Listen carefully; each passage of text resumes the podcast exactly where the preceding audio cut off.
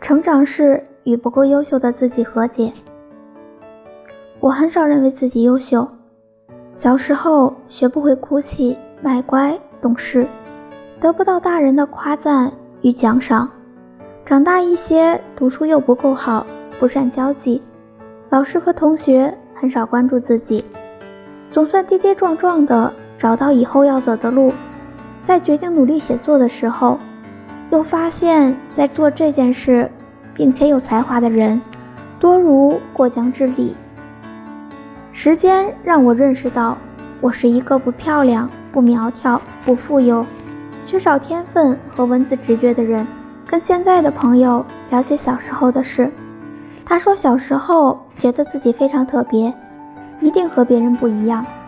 他认为自己的身体里没有器官，是个独立而不同的个体。但是有次生病需要找 X 光，他在医院里看着片子，非常失落。因为他发现自己与其他人并没有什么不同，相同的构造，相同的器官，他第一次体会到沮丧这样高端的感觉。不知道你是不是也有这样的经历，也有许多让自己发笑的想法，并认为当时的自己幼稚且荒唐。曾经的我认为现实中有嫦娥，它可以帮我完成暑假作业。认为我在晨读的时间随机哼出的歌可以红遍全国，认为自己拥有稀缺的血液能拯救世界，认为我的手心上心形的粉红胎记是上一辈子人留下的记号，认为有其他的平行空间，生活在这个世界上的人都可以看到我，诸如此类。当然。随着长大，我发现这些认为通通的不成立。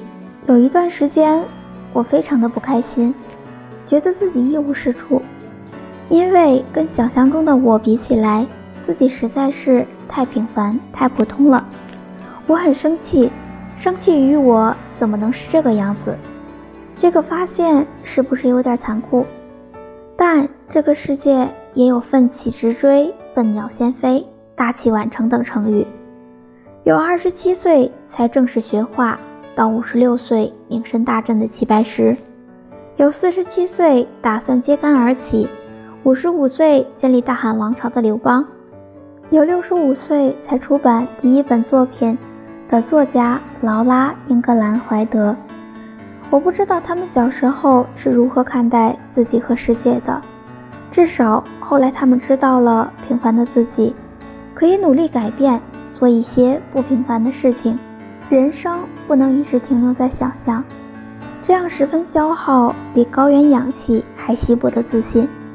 一旦失去自信，在不知创造并且怀疑自己的情况下，人很容易窒息，会被平凡的生活扼住脖子，透不过气来，然后放弃挣扎的能力。我慢慢的放过自己，了解自己没有超凡的能力。接纳这样的自己，去尽量改变思维不够成熟、写作技能宛若新生儿的自己。时间让人的身体成熟，但也带来想象的空虚。身体像一件单薄的容器，经不起敲击，很容易破碎。思想如钢铁、石块、泥沙，每增加一些知识。就像容器里投入一些贴补壁面的材料，慢慢的、慢慢的，身躯和思想相称，才能变得坚不可摧。如果不将皮囊中填入实质的内容，放纵思想的空虚，人一旦遇到现实锋利的针尖，皮囊就会扎破，空虚如风飘散，身体将变成萎缩而干瘪的气球。我知道自己需要钢铁、砖块、泥沙，所以在不断的修炼。关于想读的书、想锻炼的身体、想变漂亮的外表、想要获得读者认可的心情、想要写出精彩内容的才华，对于这些追求，我一刻也没有停止过。但是偶尔也因疲惫而怠卷读书，也因懒惰而放松身体。因为妥协于平凡的美貌而不去打扮，因为一些忽略和批评而拒绝接受，因为不曾得到天赋的垂青而异常失落。这些瞬间都是阻碍我的沼泽、沙漠、鸿沟或悬崖。我曾经在他们面前因为害怕陷入危险，可是有什么比平庸更危险呢？我拒绝平庸的方式有些土气，是出走、读书，抗拒融入平淡的生活。确切地说，是思想抗拒融入平淡的生活。我在努力变成一个有趣的人。当内心出现懊悔、烦躁、犹豫、愤怒的时候，我都劝告自己不要这样。生活还有许多有意思的事情去做。